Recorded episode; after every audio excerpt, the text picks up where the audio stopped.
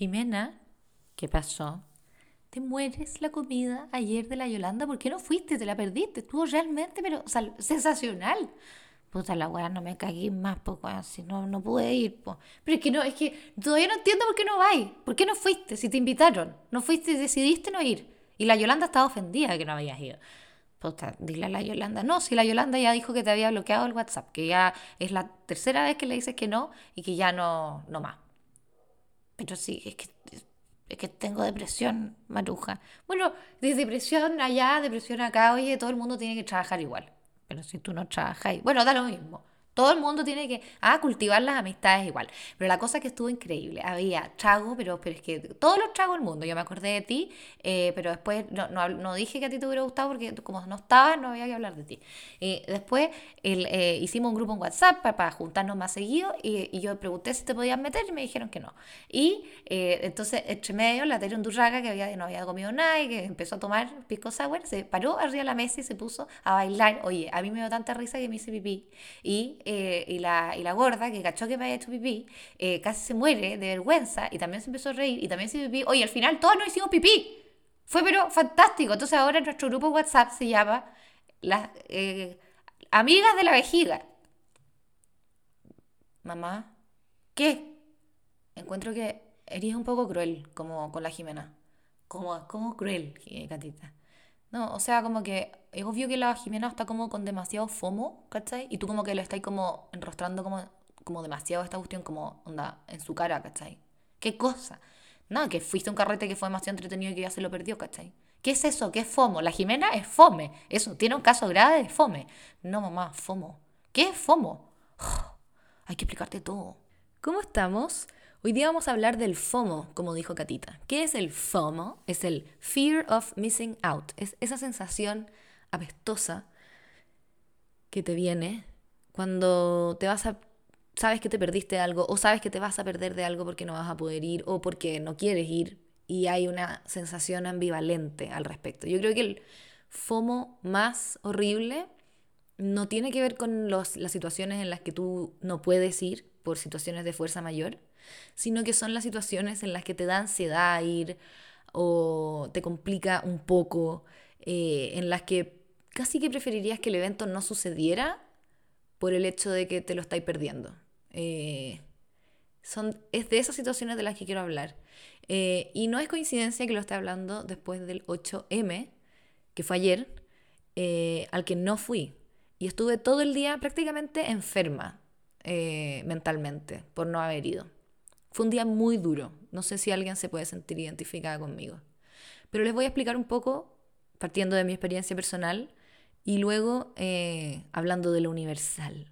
Bueno, primero que nada, FOMO es como un anglicismo, es una, una sigla en inglés y eh, uno podría decir que es otro de los problemas heredados de Estados Unidos, que en realidad no son nuestros problemas, pero no, esto sí, esto es una cosa como humana. Todos tenemos miedo de perdernos cosas. La lata es que los gringos se adelantaron y le hicieron una sigla antes, pero eh, a lo que me refiero, o sea, bueno, eh, en fin, vuelvo atrás. Ayer no fui a la marcha porque tengo muchos problemas con la marcha. Eh, uno, porque creo que me recuerda como un poco a, una cosa como media colegial, y yo sé que esto habla como de un trauma y que la cuestión no tiene por qué ser así, y soy yo la que está hablando, pero bueno, como no es obligatorio ir a la marcha, yo puedo tener unas razones no obligatorias, o sea, unas razones, ¿cómo se dice? Totalmente em, caprichosas por las cuales no quiero ir. Eh, uno, me recuerda como al colegio, me trae una vibra como colegial. Eh, puras mujeres en un lugar y como ya es como, por un lado es muy rico porque efectivamente sí da la sensación de que podéis caminar tranquila y que no hay ningún hueón como acechándote, pero por otro lado hay una cosa que me recuerda al colegio y que yo a mí no me gustó y yo por eso decidí poner a mi hijo en colegios mixtos porque a mí no me gustó que la Julieta como que viviera en ese ambiente tan de claustro. Eh, ahora, yo sé que el ambiente de la marcha no tiene nada que ver con algo como de monjas ni, ni, religioso, pero sí como que eh, esa, otra parte también está como un poco excluida. Entonces, eh, vi en la mañana que ya se hicieron pico una niña de la Universidad de los Andes que estaba llamando como a venid y vamos todos. Como que llamó a venerar, a la Virgen como la mujer, como una mujer bacán de la wea. que a mí me pareció como dentro de la pluralidad de motivos por los que uno puede estar contento por las mujeres, como uno más, nomás, ¿cachai? Hay gente que se puede pasar 20.000 rollos y decir que no, que es un símbolo de la opresión y la cuestión y bla, bla, bla, pero no, la verdad es que esa, eh, está, está todo el mundo, o sea, todas las mujeres estamos en nuestro derecho de... Eh, ay, de practicar nuestra religión y de, y de, darle los significados que queramos a los días que queramos. Entonces como que ya la policía del pensamiento encontré que llegó un poco lejos. Entonces yo no, no sé, no me pareció...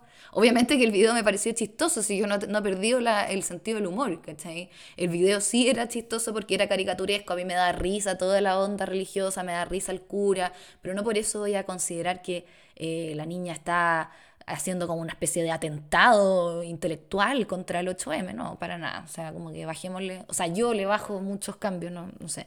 Bueno, pero no me gustó, lo que, lo que, a lo que sí le subí el cambio es al, al, al linchamiento, o sea, a la, niña la doxearon en, en, en Twitter, como, en, weón, la dura va a llegar tan lejos por una niñita, weón, que, que, que le gusta la Virgen. ¿Cuál es, ¿Cuál es el crimen? ¿Cachai? ¡Ah! Ya. En fin. Estoy muy vieja, weón. Ya, bueno. Entonces, eh, muy vieja y muy conservadora. Una niñita que estaba celebrando la Virgen María, cosa más linda. Y de verdad, puta, qué bacán que haya gente que tenga fe, que tenga fe, sí, y que, y que pueda vivir su religión y que le guste tanto como para sacar un video diciendo, weón, viva la Virgen María, como la raja. Weón, estoy feliz por esa niña, por esa niña que haya encontrado alguna razón, ¿cachai? Encuentro que es mucho más bacán eso que estar deprimido, encuentro que es mucho más bacán eso que, eh, que la situación en la que estaba yo ayer, que era como, puta la weá, eh me da ansiedad la marcha, pero me siento culpable porque soy mujer, van a creer que no soy buena mujer. Ya, una cantidad de rollo. Entre medio apareció un tweet de una niña que decía como, hey, no es obligación ir a la marcha, como por favor, basta con esta weá. Y fue un alivio y fue compartido por mucha gente que fue y que no fue a la marcha, y yo lo agradecí. Pero igual no fue suficiente como para aliviar mi malestar. Eh, y mi malestar obviamente que es psicológico, yo sé que no a todo el mundo le pasa, yo sé que hay mucha gente que no fue a la marcha y que, bueno, no es tema, y que no es que no sean feministas o no sé, bueno, no es tema nomás, ¿cachai? Pero yo todavía necesito eh, como un poquito más de, de análisis o de, no sé, inteligencia emocional como para darme cuenta que en realidad, oh, la cagó la weá como totalmente irrelevante mi malestar eh, con respecto a no ir a la marcha. Pero bueno, a mí no me gustan las marchas, no me gustan las multitudes, no me gustan la gente gritando arengas, no me gusta ni una de esas weas. No me gustan las pancartas, no me gustan, o sea, y no es una cuestión política, a mí no me gusta ir a conciertos, por ejemplo, ¿cachai? Porque no me gustan las masas de gente diciendo la misma cosa. Entonces, eh, es una wea como puta, muy personal. Y, eh, y bueno, y también porque me, me, traía como estos recuerdos. Y empecé a sentir como una cosa un poquitito así como de que había que ir en cierta parada. Eh, independiente de eso, no soy una opositora a las marchas y jamás podría hacerlo porque dentro de mi naturaleza está el valor fundamental de que cada weón hace la weá que quiere. Y eh, la Julieta, por ejemplo, fue con mi vecina a la marcha. Y la Julieta tenía siete años. Y yo la dejé ir con la vecina y se vistió de morado. Y ahora tiene el pañuelito colgando en la mochila. Y lo pasó la raja. Y se sacó fotos. Y eh, ahora es como una feminista y, como que canta weás de como el que no salta es hombre. Guau, ¿te cachai? el que no salta es hombre. Oh, qué complicado sería ese canto, porque entre medio hubo peleas entre las feministas radicales y las feministas liberales. Eh, vi como unos videos en donde se sacan la mierda. Igual yo como que tuve la peor versión de la wea porque me quedé como una vieja como ridícula mirando como videos de lo peor de la marcha. Y obviamente que la marcha debe haber sido muy bacana en, cierto, en muchos lados. De haber sido como muy pacífica. Y yo me quedé así como, uy, menos mal no fui porque se pelearon a atroz. Entonces me da risa lo imbécil que soy, weón, básicamente. Pero bueno, ya pasó el 8M y fue como un alivio y esa weá me hace pensar como qué atroz en esto que hemos transformado como... ¿Por qué yo he transformado el 8M como en el peor día de mi vida? ¿Cachai? Como que es un día en que me siento como el forro. Em, y está mal, pues, está mal, ¿cachai? Yo encuentro que hay que... Las mujeres tenemos que hacer un esfuerzo y una de las reivindicaciones de las mujeres es, y el, sí, y el esfuerzo que tenemos que hacer es por sentir placer Es por en nuestro derecho de sentir placer, de, de estar contentas, de celebrar, de, de ser felices, ¿cachai? Está bien que esto sea una fecha conmemorativa y todo, pero por favor reivindiquemos el, eh, el derecho de las mujeres de disfrutar, porque creo que eso es lo que más eh, se nos ha prohibido. Bueno, y eh, aparte eh, leí por ahí a una persona bastante seria, a mi juicio, que decía que esto del 8M no tiene nada que ver con la matanza de las mujeres en la fábrica, que eso ocurrió el 25 de marzo, y que el 8M hubo una huelga sindical eh, de trabajadoras. No, no he leído bien la cosa, pero tiene que ver mucho más con, con un nacimiento como...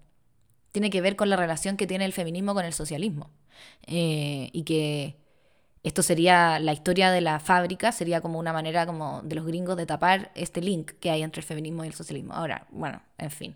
Yo no sé, la verdad es que no leí bien, así que no voy a dar información errónea, así que te invito a vos que puedas investigar. Pero bueno, dejando de lado ese peliagudo tema, vamos a hablar del FOMO eh, con respecto a otras situaciones.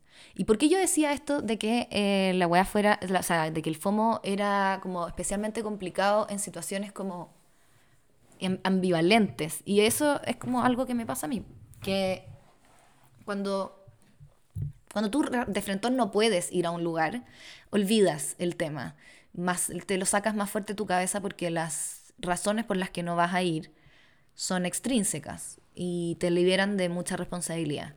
Y lo que yo creo es que el FOMO tiene mucho que ver con uno, con la propia responsabilidad y con la culpa. O sea, el FOMO es culpa, más que miedo. Yo le pondría GOMO, es el guilt of missing out. ¿Y por qué? Porque en el fondo cuando uno, y, y ahora más que nunca, que las relaciones sociales son tan fáciles como desde cada uno desde su casa y no tenemos que formar que esforzarnos para ir a ver al otro que puta que es difícil estar con otras personas como que hay que aceptar una serie de weá yo encuentro que es una pega titánica realmente o sea ahora que se ha ahora que se ha facilitado tanto no estar con la otra gente pero al mismo tiempo estar con la otra gente nos estamos ahorrando un millón de weas molestas que implican estar con otras personas que implica verles su cara maldita que puede ser no muy agraciada, o puede evitar verle su cara maravillosa de persona hermosa que, y evitar sentir una envidia espantosa.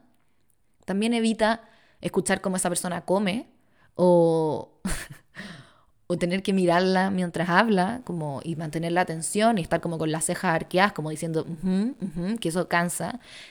o sea, nos ahorra, pero es que eh, no, no podría parar de enumerar las cosas que nos ahorra. Entonces, eh, ir a juntarse con alguien, y ya menos con, ya con un grupo, ya, ya dijo fuera, es súper difícil, es súper esforzado. Entonces, eh, muchas veces hay eventos que nos ponen muy ansiosos y como estamos fuera de práctica, porque llevamos como prácticamente dos años no viendo a nadie o viendo como a las mismas tres personas, nos cuesta, ¿cachai? Entonces nos da como unas ganas como de no ir o de que de frente en ese evento no ocurriera. Entonces, pero como va a ocurrir igual, porque el mundo sigue dando vueltas sin nosotros, y eso ya es otro golpe, ¿cachai? En, bajo, en la guata, es como, uh, ya, sí, la voy se va a hacer igual y yo no voy, o a mí me causa como ansiedad ir, nos sentimos culpables. Nos sentimos culpables porque, ¿con quién? Con nosotros mismos. Con nosotros, porque se nos ha dicho en todos los tonos una verdad, que es que para tener amigos hay que cultivarlos y hay que verlos y hay que estar con ellos, que no hay nada que se compare como el tiempo eh, de calidad entre humanos. Entonces estamos tan convencidos de eso y sabemos que es verdad eh, y sabemos que nuestras conversaciones por WhatsApp no van a reemplazar esa weá, que em, nos da culpa no ir, po. Entonces tenemos que buscar motivos y ahí empiezan como las chivas, po, ¿cachai? Shivero, soy Shivero, weón. ¿Cachai? Cuando empezáis a decir como, no, mira, lo que pasa es que eh, va a venir alguien a mi casa, van, me van a ir a dejar unas cuestiones. Yo tengo que estar, porque si no estoy. Y es como, no, weón, no, no tenéis que estar. Podéis, podéis llamar, al, si, te, si te llega la weá, podéis decir como, oye, puta, déjaselo a mi vecino, ¿cachai? O podéis, weón, no sé, decir que te lo dejen afuera. No pasa nada, o sea, francamente. Entonces, eh, todo el mundo sabe que esas son mentiras, la gente, la, la, el, el mentiroso lo sabe, el receptor de la mentira también lo sabe, y todos se hacen los weones. Y en el fondo lo que no queremos decir es como, ¿sabéis qué? Me complica un poco, como que, ah, como que, ah, como que me da flojera y culpa y como que, o sea, no, me da como flojera y como un poco de lata hacer el esfuerzo de encontrarme con la alteridad de la humanidad. Estoy como demasiado cómoda dentro de mi, en, sí, en mi misma, ensimismamiento, ¿cachai? Nunca he cachado por qué no se dice en mi mismamiento. Es como, estoy ensimismada. No, estoy en mí misma. ¿Qué opinan? en fin, eh, uno se pone tan cómodo y tan arranado en su propia piel que es muy difícil salir y ver y enfrentarse a al espanto que son los otros. Hell is others. Hay algunas poleras que dicen eso. Si alguien encuentra esa polera en algún lugar que diga eso, Hell is other people o algo así, por favor dígame dónde está o eh, no sé, hágamela llegar y yo se la pago. Ya la huevona fresca, así como, hey, quiero un regalo. Eh, si encuentran una polera azul eh, con tirita, Sara, regálenmela. ¿Se acuerdan cuando estaban de moda las poleras con tirita Sara? En este mes de la mujer interrumpimos su programación habitual para celebrar el talento femenino en la música y las artes, específicamente el de la compositora e intérprete chileno-húngara Boriska Becresi Sánchez famosa por haber recitado un soneto de 15.000 versos, sin vocales y desnuda, por dos días y noches enteras en un barrio marginal de Budapest, en protesta contra la pobreza. El célebre episodio culmina con la artista presentando signos de hipotermia y teniendo que ser auxiliada por los habitantes del barrio, que con muy buena voluntad la llevaron a su mansión donde la recibió su mayordomo, sin duda agradecido. A continuación, dejamos con ustedes una de sus canciones menos conocidas, Hombre Vacío. He descubierto que la soledad no es una opción, es mi destino.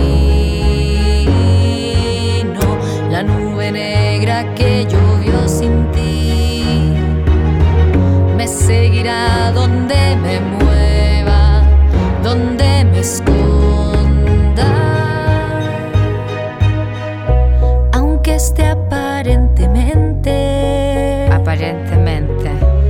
Disfrutando con amigos en el mismo bar. En el mismo bar con un trago en la playa. Tú llegarás. Tú llegarás. Con esa sombra. Con esa sombra. De hombre vacío. De hombre vacío. ausente.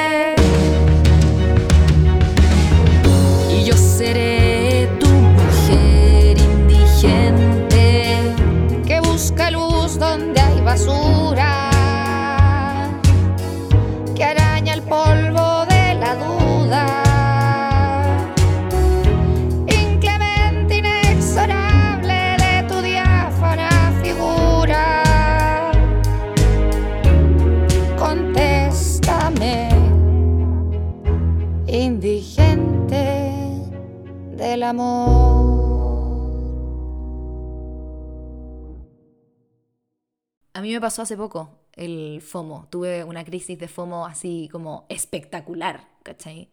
Eh, fue como que tenía un matrimonio y era muy lejos y para mí era muy complicado ir.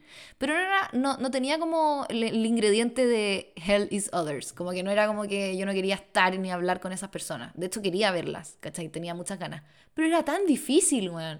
Era tan lejos, había que gastar tanta plata. Y de hecho gasté la plata, me compré pasajes y todo. Pero ¿sabéis qué? Igual era esforzado. ¿Por qué? Porque tenía que dejar a mis niños, tenía que hacer, no sé, tenía que salir de una comodidad. Básicamente estaba en una, estaba en una gran comodidad y tenía que salir de esa comodidad para ir a un evento, a un evento masivo. Y yo no estoy, no fumo actualmente, ni tomo. Entonces, ¿por ¿cómo me voy a ir a meter a un carrete, weón? ¿Cachai? Bueno, y la cosa es que finalmente me di cuenta de que mis razones eran bastante como suficientes para no, querer ir, ¿cachai? O para no ir. Eh, le escribí a la persona en cuestión, le expliqué mis razones. Había una razón que era totalmente ineludible, que tenía que ver con mi compañero de matrimonio, que no podía nomás, pero yo igual hubiera podido ir sola, ¿cachai? Entonces ahí como que tuve que ser como honesta y decir como, em, y en verdad podría ir, pero la verdad es que, wow, se me hace muy difícil. Bueno, entonces, ¿qué, em, ¿cuál es mi consejo en esta situación? Yo creo que hay que ser honesto, eh, y pero no, porque una vez fui honesta, cuando era muy chica, porque a mí me habían dicho como siempre hay que ser muy honesto y hay que decir la verdad. Y yo me lo tomé como al pie de la letra, entonces decía cosas hirientes. Y una vez, esto no fue hiriente, pero, pero me costó toda la vida, no, nunca más me invitaron a ningún lado, porque una amiga me invitó a su, a su casa, a su segunda vivienda en el verano. Em, y yo le dije que sí. Y entré como en el periodo como de dos semanas de crisis, dolor de guata, diarrea, como, y como ser insoportable con mi familia. Y todos como, ¿qué te pasa? Y yo como, weón, es que no quiero ir a ese, no quiero ir a esa invitación. Eh, entonces la solución era, era una, era sola una, o sea, eran dos. Era, weón, chúpala y anda igual, o hazte cargo y llámala y dile que no quieres ir yo no quería inventar una chiva porque, porque no me gusta la chiva. Entonces llamé, porque además que la, chiva se cacha mucho y uno queda peor. Entonces la llamé y le dije, mira, ¿sabes qué es lo que me pasa?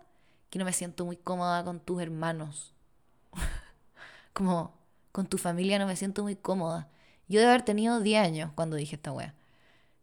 Y obvio que para mi amiga este mensaje fue como totalmente inescuchable, weón. Una weá totalmente, como, ¿cómo va a entender ese mensaje? tus hermanos me hacen sentir incómoda. Como, ¿qué?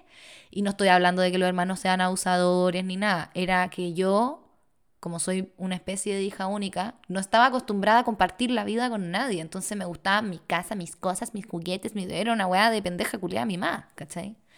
Pero y estaba en una situación muy agradable. Yo estaba con mi familia, en mi casa, estaba todo rico, todo bien y no había ni una necesidad de hacer ningún esfuerzo por ver a nadie. Sí, total, igual en marzo íbamos a entrar al colegio y la vida se iba a poner difícil de nuevo, ¿cachai?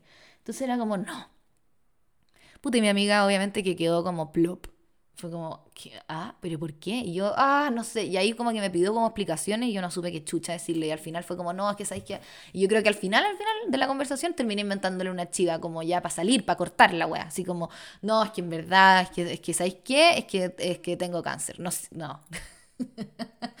Eh, no, es que ¿sabéis qué? Es que, es que en verdad me, rompí la pata. Me rompí la pata ahora, recién. Cuando estábamos hablando, me rompí la pata, te cagáis, cómo me duele, voy camino a, a ponerme un yeso. Pero bueno, como me pasa siempre en este podcast, como que siento que solamente doy como problemas y no pongo ninguna solución. Y de hecho, a veces sospecho que la gente queda más angustiada al escucharlo. Y como ya acepté que esta weá es como autoayuda, no. Pero bueno, sí. Em, todavía no lo puedo aceptar. Eh, vamos a ver cuáles son las opciones o vamos a hacer una especie de resumen de lo que eh, he dicho. Por un lado tenemos el FOMO, que tiene que ver con el miedo de perderse de algo. Yo creo que tiene más que ver con la culpa de perderse de algo. Y esa culpa tiene que ver con que uno como que entre que quiere y no quiere ir. Y uno no quiere ir porque a uno le cuesta estar en sociedad y eso es normal y es una cuestión humana. Y hay que hacer un esfuercito por tener amigos y por tener vida social. Y uno no siempre quiere hacerlo. Cuando uno no lo quiere hacer, se siente muy culpable. Y espera, ojalá, que caiga un rayo, que se incendie todo, que se inunde el lugar donde va a ocurrir el evento. Y uno va a decir como, pucha, oh, qué lata. Pero en verdad va a estar demasiado feliz internamente porque va a decir como, wow, menos mal. Nadie fue a la web. Por eso hay tanta gente que estuvo tan feliz en cuarentena, porque no había FOMO, pues, Nadie hacía nada. Entonces simplemente Nadie se estaba perdiendo en una cuestión. Y por eso hay gente, igual yo no encuentro mezquino eso, porque yo si, si bien puedo entender muy bien a la gente que tiene mucho FOMO y mucha ansiedad, también odio a los hueones adictos a la pandemia. Ya lo, y es porque se les nota porque es, ¿cachai? Entonces te empiezan a decir como, no, es que el coronavirus y la cuestión es como, mira, weón, no querís ir, te da ansiedad nomás, ¿cachai? Pero no, no me vengáis con el COVID. Porque si que fuera una weá la que, no, la que en verdad quisiera ir y no te diera ansiedad, pico, te ponía una mascarilla, weón, no sé, te, te rociáis entero con lisoform, weón, da lo mismo, ¿cachai? ¿Supieron que a todo esto que parece que eh, tirar lisoform es como peor todavía? Como que ya la weá como que esparce el virus, no sé, ya. Todo esto el coronavirus es heavy. quiero aprovechar este momento que no he hablado del coronavirus. Ahora estoy hablando del coronavirus. Quiero hablar y quiero decir por qué los niños siguen teniendo clases con mascarilla dentro de la sala. No lo entiendo. No lo entiendo. O sea, está bien que quizás cuando, o sea, tendría que ser igual que los restaurantes, que cuando se paran al baño o a buscar una la tiza o la goma, ya, que se ponga la mascarilla, pero que cuando estén sentados en su escritorio debieran estar con la mascarilla abajo, por el amor de Dios. ¿Qué es esto? Además que parece que hay una serie de cosas que, que hacen muy mal para los niños y para el aprendizaje estar con la mascarilla, porque fíjate tú que los niños están respirando constantemente en la misma aire que botan, es una cochinada. Entonces, eso no, no puede hacer bien. Si que me está escuchando Gabriel Boric, ¿te imagináis ser de la gente que le pide deseo a Boric? ¿O te imagináis ser de la gente que le regala como cachureo a Boric? Bueno, entonces tenemos como un camino para saber qué hacer con el FOMO. Entonces cuando el FOMO ataca, uno tiene que decir primero, vamos a identificar cuál es la emoción, por qué estamos ambivalentes con ir o no ir a este evento. Porque me siento incómoda en ese lugar, porque me siento poco cool. Al final siempre se reduce a weas muy básicas, que es que no nos sentimos lo suficientemente pertenecientes a ese lugar o que en el fondo, y más básico todavía, es que no estamos seguros de que todos nos quieren ahí. Porque a uno al final donde más le gusta estar y donde más cómodo se siente es en, lugar, es en lugares en donde tú sabes que todos te quieren o en lugares donde te sabes querido. Bueno, entonces identificamos decimos, ¿por qué no me estoy sintiendo tan querido en ese lugar? ¿Y por qué está siendo tan importante para mí sentirme tan querido en ese lugar al que voy? Una vez que tratáis de identificar eso, y aunque no llegué a ninguna solución, da lo mismo, pero tenéis que tomar una decisión. Si vais a superar esa inseguridad y, y decir como ya filo, voy a, voy a tratar de superar esto de no estar en un lugar donde todo el mundo me quiere, porque porque quiero hacerlo, porque soy lloro. Y, o la otra opción es decir, no, sabéis que la verdad es que es mucha energía y yo prefiero no ir. Obviamente que todo en la vida tiene que tener un balance, porque si siempre elegís no ir, no vais a hacer nada. Y si siempre elegís ir, eres esa persona que no, pierdes de una y que son agotadores y que al final nadie quiere verlos porque es como, ah, está este hueón acá de nuevo. Pero lo que tiene esa gente es que entra en práctica de estar con otros y se empieza a sentir cómodo. Y, empieza como en un círculo vicioso de solamente querer estar con gente, con gente, con gente y ya después no puede estar solo. Pero eso es otro problema, ¿viste? Ya la gente que no puede estar sola, yo no sé. Pero yo me parezco mucho más a la gente que prefiere estar sola. Igual hay épocas, uno puede obviamente que estar en épocas muy carretera, épocas como muy antisociales. Yo ahora estoy en una época full antisocial, no quiero ver a nadie. Em, y, sobre, y mi, mi emoción como que más que FOMO es como lata, me aburre nomás, estoy, me, me aburre demasiado conversar con gente. Esto es una época, no es que encuentre que yo soy demasiado genial, pero nada, estoy muy aburrida. Igual mm, pasó como el verano y estuve con mucha gente escuchando mucho las cosas que la otra gente quería decir. Y ahora quiero hablar yo y quiero pensar yo mis cosas y que nadie me mueve. Eh, bueno, entonces una vez que identificáis esa emoción, también encuentro importante identificar si es que vaya a ir al lugar o si es que te vaya a quedar, qué ganáis con, con esas opciones. Porque todos tenemos que ganar algo cuando tomamos decisiones. Y está bien, y no es como egoísta, oh, qué egoísta, no, es como, bueno, si quería ir a un carrete, ¿para qué vaya a ir? ¿Para qué? ¿Cachai? Está bien esa pregunta. Vaya a ir para algo queréis sacar en limpio de ir a ese evento. Eh, ya sea hacerte más amigo de ese grupo de amigos nuevos, ya sea em, sacar una unos contactos, redes, hacer redes, eh, qué sé yo, ¿cachai?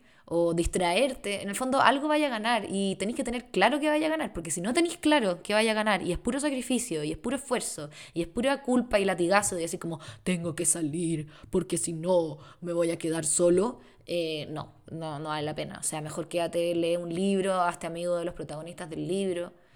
Eh, tiene que haber una ganancia para ti, egoísta, tuya para que valga la pena superar todas esas emociones de FOMO.